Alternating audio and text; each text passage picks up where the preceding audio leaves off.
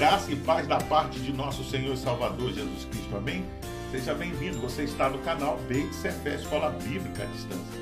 Eu estou grato a Deus e feliz pela sua audiência, por você participar semanalmente conosco através das nossas publicações. Antes de iniciar a aula de hoje, eu quero compartilhar com os irmãos que desde janeiro nós começamos as classes infantos juvenis, com turmas que vai de 5 até 12 anos e você vai poder ter o prazer de estudar com seu filho, basta acessar o nosso canal. Nós estamos estudando a revista Palavra e Vida da Convenção Batista Fluminense, cujo tema central para esse trimestre será Chamados para Ser Santos, um estudo em Romanos. Hoje, na lição de número 3, o tema será a suficiência de Jesus. Como vimos na lição anterior, a humanidade está debaixo do juízo de Deus, não havendo distinção entre os pecadores, pois todos pecaram e separados ou destituídos estão da glória de Deus. Você vê isso em Romanos capítulo 3, versículo 23. Ou seja, todos nós estamos nivelados por baixo e não podemos satisfazer a justiça de Deus por méritos próprios. Então, podemos nos fazer a pergunta: se não conseguimos nos tornar justos diante de Deus por nossos esforços, como será possível? O apóstolo Paulo responde: agora se manifestou uma justiça que provém de Deus, independente da lei. Você vê isso em Romanos capítulo 3, verso 21. Mas o que Paulo quis dizer com isso? Em primeiro lugar, que se quisermos ser justos, precisamos entender que a origem da justiça é Deus e não nós. Em segundo lugar, que a lei não é uma fonte de justiça para nós, pois sua função é apenas nos tornar, podemos assim dizer, conscientes de nossos pecados e de nossa injustiça, como veremos na lição sobre Romanos capítulo 7. Segundo os comentários expositivos de R6 Sproul, chegamos à doutrina da justificação essa doutrina da justificação pela fé somente foi uma doutrina que provocou a mais séria controvérsia na história da igreja cristã. A controvérsia resultou na reforma protestante do século XVI, que incidiu, podemos assim dizer, sobre a causa material da doutrina da justificação a polêmica envolveu esta simples pergunta: Como pode uma pessoa injusta sempre esperar para estar diante do justo juízo de Deus? Em outras palavras, como é que se salva? Esta é uma questão de consideração eterna. A reforma não foi uma tempestade em copo d'água. Vamos ler a Bíblia em Romanos, capítulo 3, versículo 21 ao 24. Agora, porém, Deus nos mostrou um caminho diferente para o céu. Não o fato de sermos bonzinhos e procurarmos guardar suas leis, mas um novo caminho, ainda que não seja tão novo assim, realmente pois as Escrituras falaram dele há muito tempo. Agora Deus diz que nos aceitará e nos absolverá, ele nos declarará sem culpa, se nós confiarmos em Jesus Cristo para ele tirar os nossos pecados. E todos nós podemos ser salvos deste mesmo modo, vindo a Cristo não importa o que somos ou o que temos sido. Sim, todos pecaram, todos fracassaram e não puderam alcançar o glorioso ideal de Deus. No entanto, Deus nos declara agora sem culpa das ofensas que lhe fizemos se confiarmos em Jesus Cristo, aquele que, em sua bondade, tira os nossos pecados gratuitamente. Vamos orar?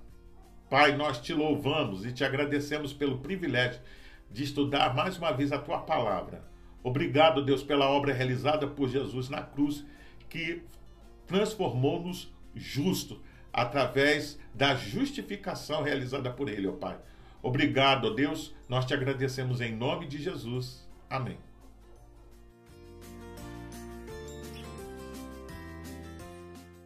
O comentário bíblico Becker diz que Paulo demonstrou o completo fracasso do homem em conquistar pelas próprias realizações ou por seus próprios méritos uma posição de justiça diante de Deus.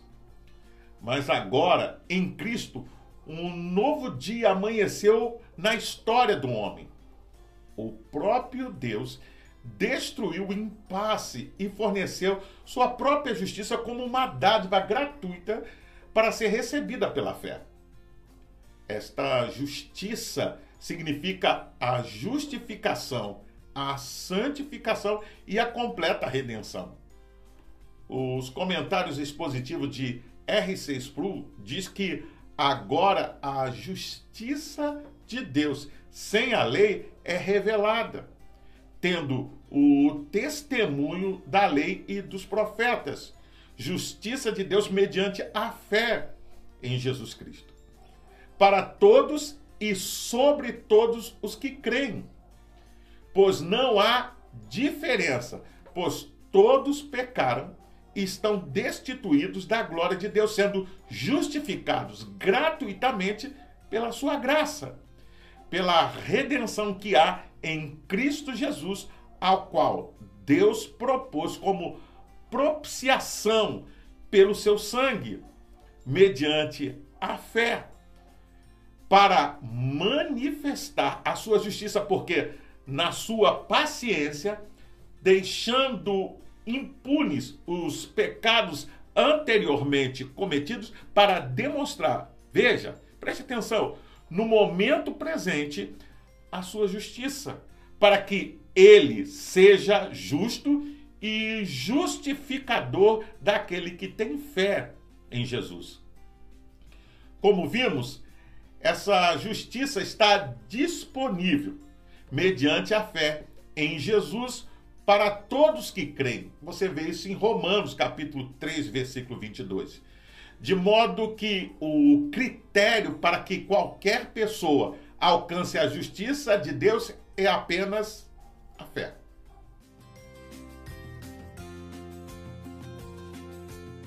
Quando cremos, somos justificados gratuitamente pela graça. Romanos capítulo 3, verso 24.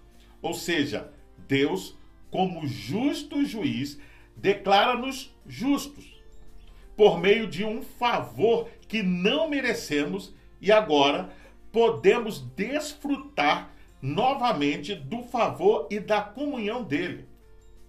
E tem mais além de sermos justificados gratuitamente, também o somos pela redenção que há em Cristo Jesus. Mas o que é redenção?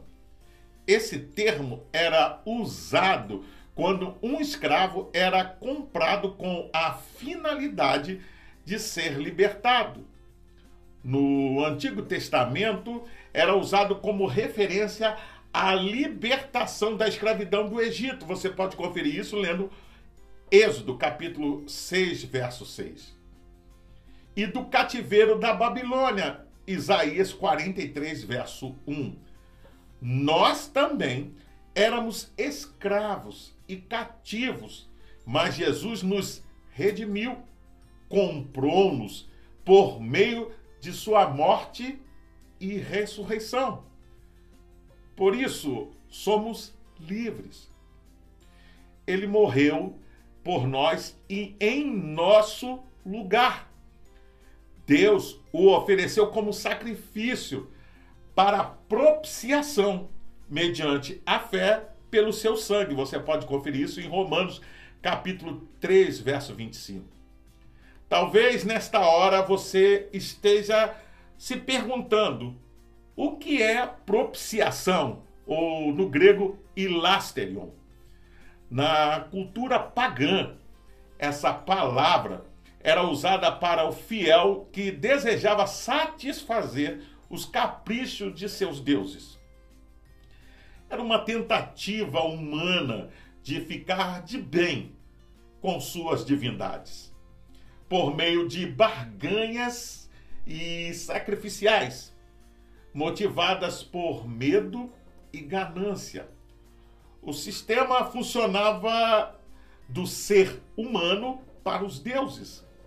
Vamos ler a, a Bíblia em Romanos, capítulo 3, versículo 25 e 26.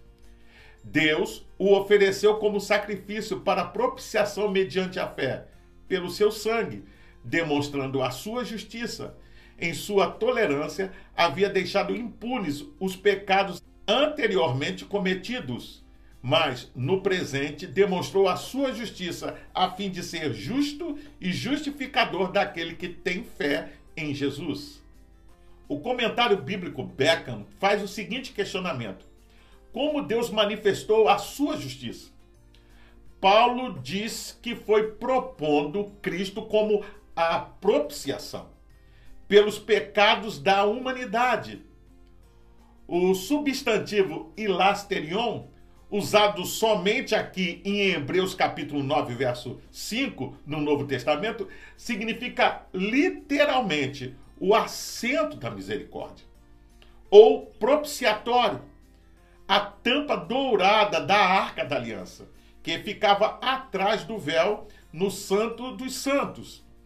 A analogia com Jesus é particularmente apropriada, porque o propiciatório é um lugar especial. É muito significativo. Veja, pela deliberação expressa de Deus, Jesus foi designado desde a eternidade como o lugar da propiciação sobre o qual Deus habita. E a partir do qual ele fala. No entanto, ele ocupa uma posição no tempo, na história e na presença dos homens.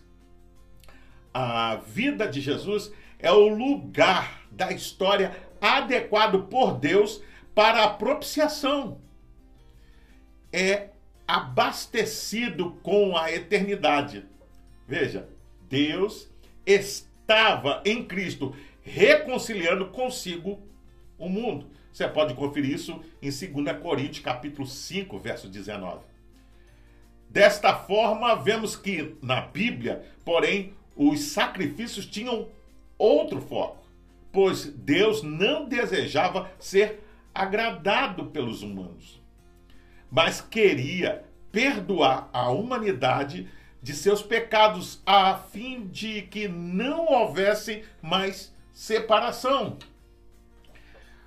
Por isso, o sistema sacrificial bíblico nunca teve por alvo uma barganha com Deus. Porque, diferente dos pagãos ou dos deuses pagãos, nosso Deus não é caprichoso.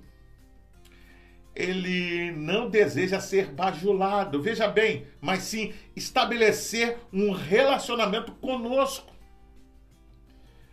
A expressão máxima desse desejo é Jesus e o seu sacrifício na cruz.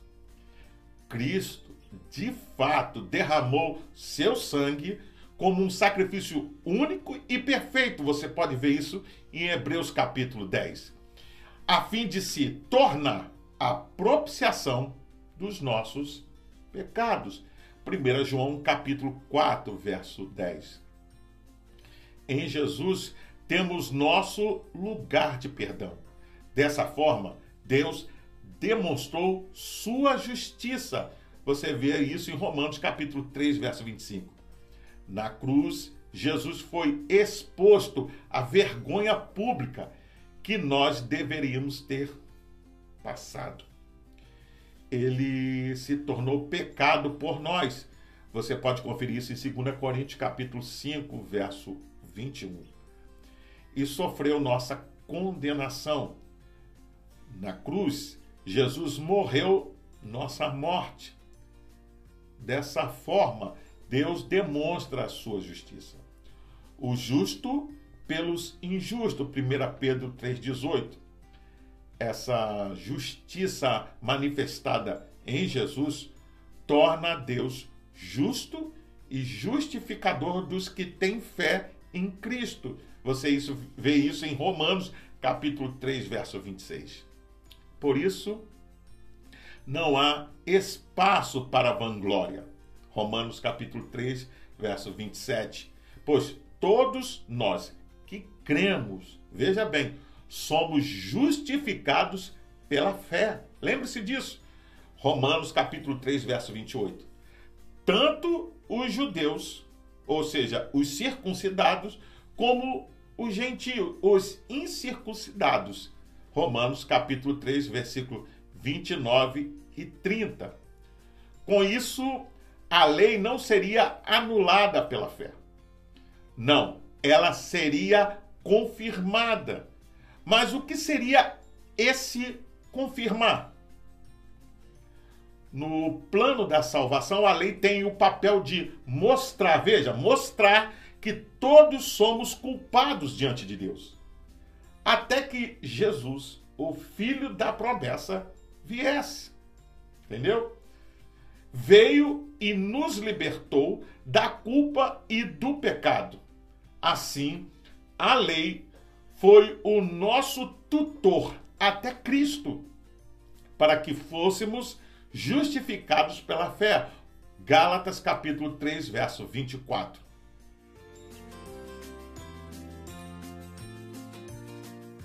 Para atestar a base bíblica de suas afirmações, Paulo cita a história de Abraão e do Salmo de Davi, 32, verso 1 e 2. Em Romanos capítulo 4, o apóstolo começa afirmando que Abraão foi justificado pela fé, pois Abraão creu em Deus e isso lhe foi imputado como justiça. Romanos capítulo 4, verso 1 ao 3. E Gênesis capítulo 15, verso 6.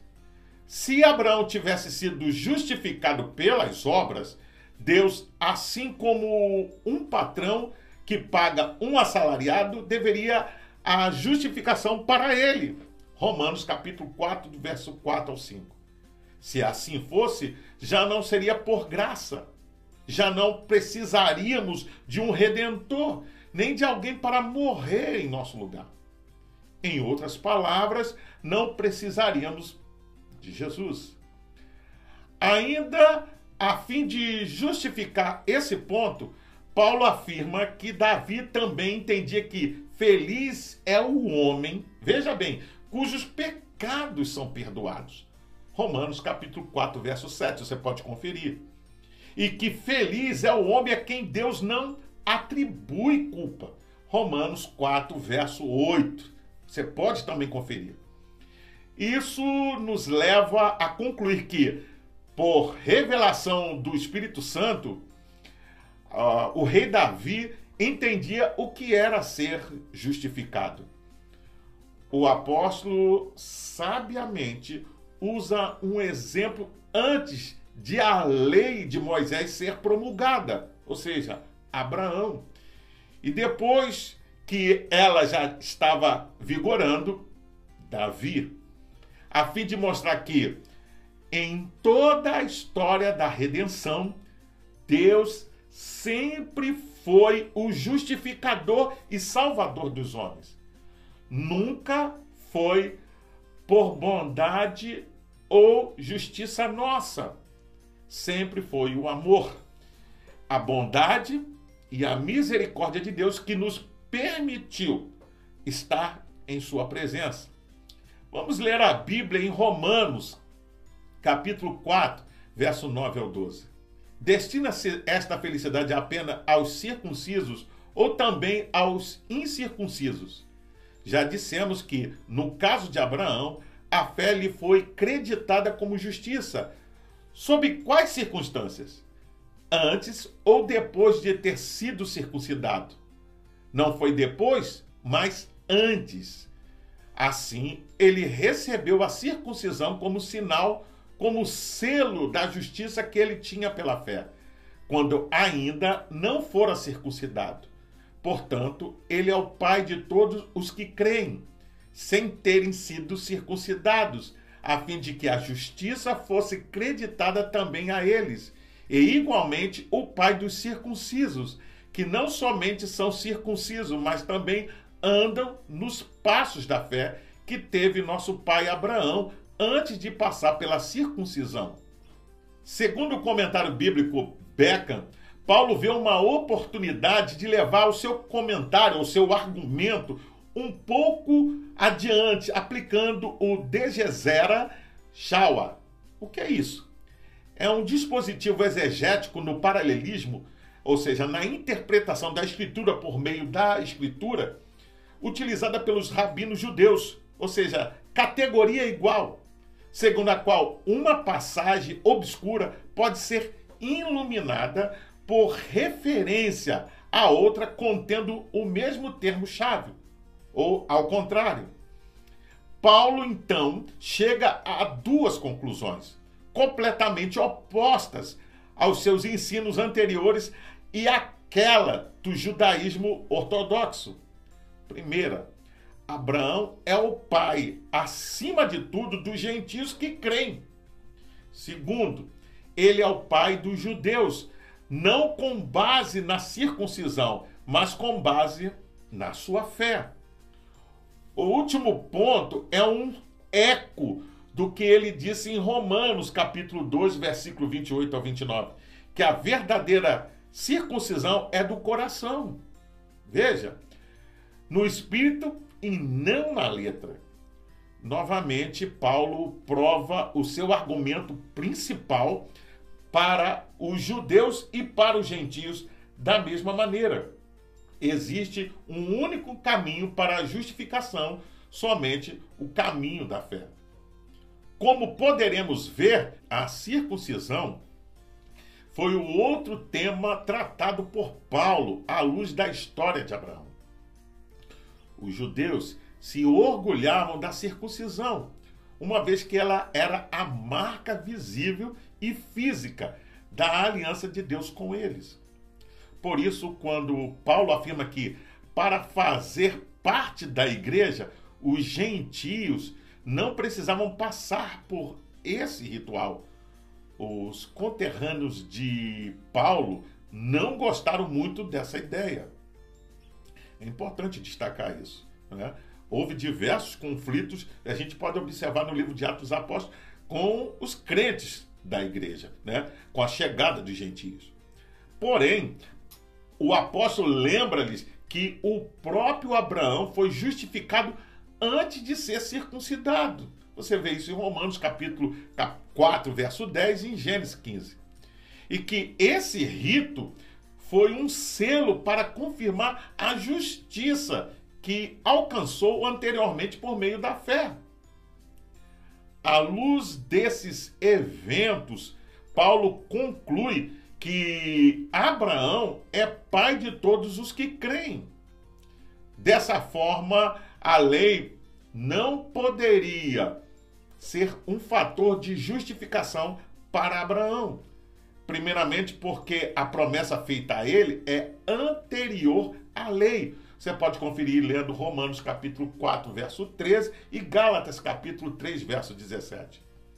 Depois, porque se os herdeiros de Abraão fossem os da lei, já não precisaríamos da promessa e da fé, pois seríamos justos por nós mesmos. Isso anularia a fé e cancelaria a promessa.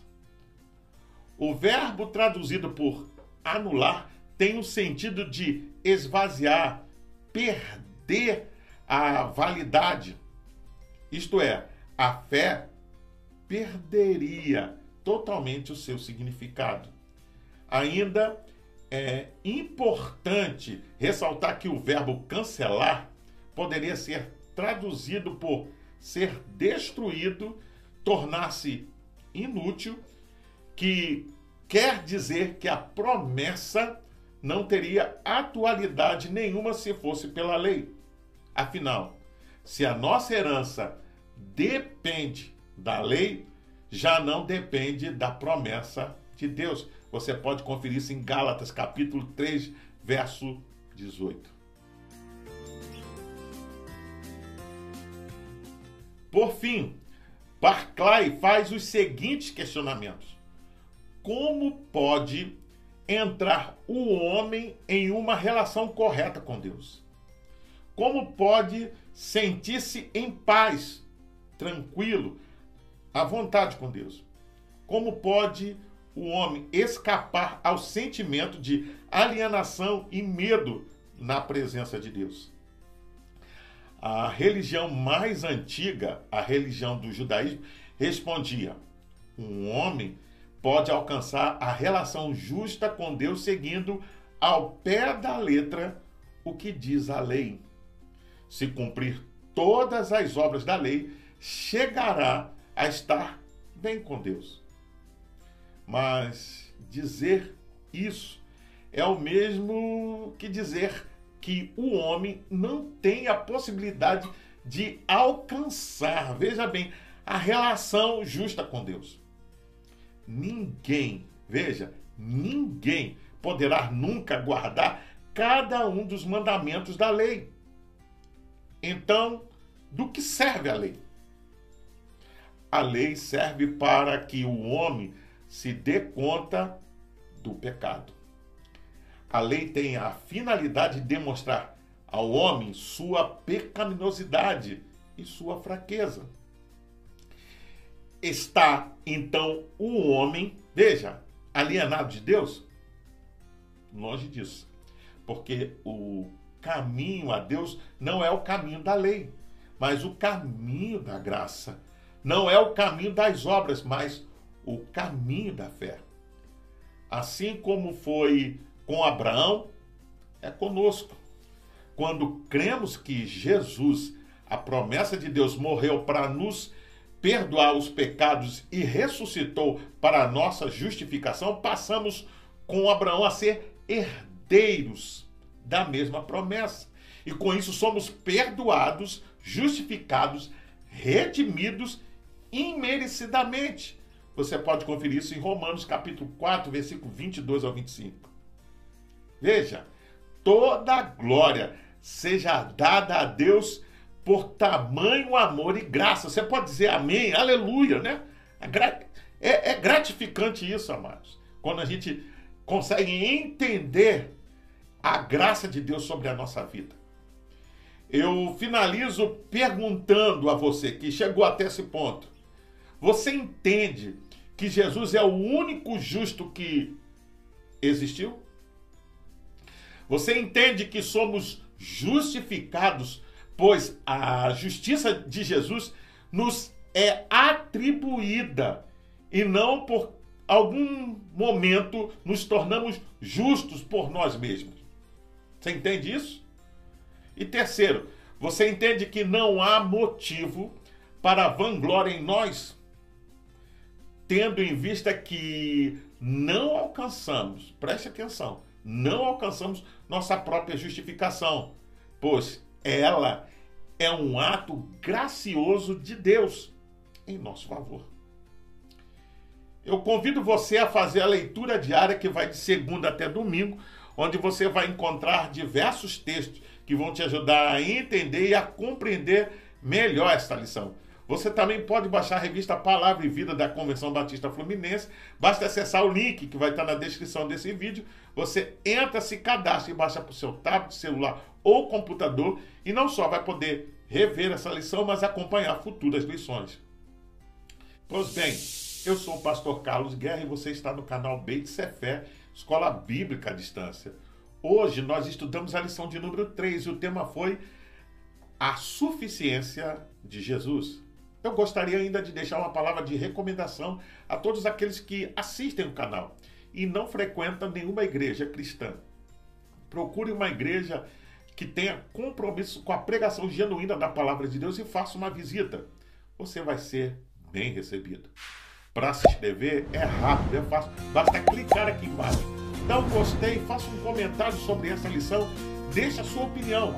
Não esqueça de acionar o sininho para receber as futuras notificações e compartilhe com seus contatos nas suas redes sociais para que mais e mais pessoas tenham acesso ao conteúdo desta lição.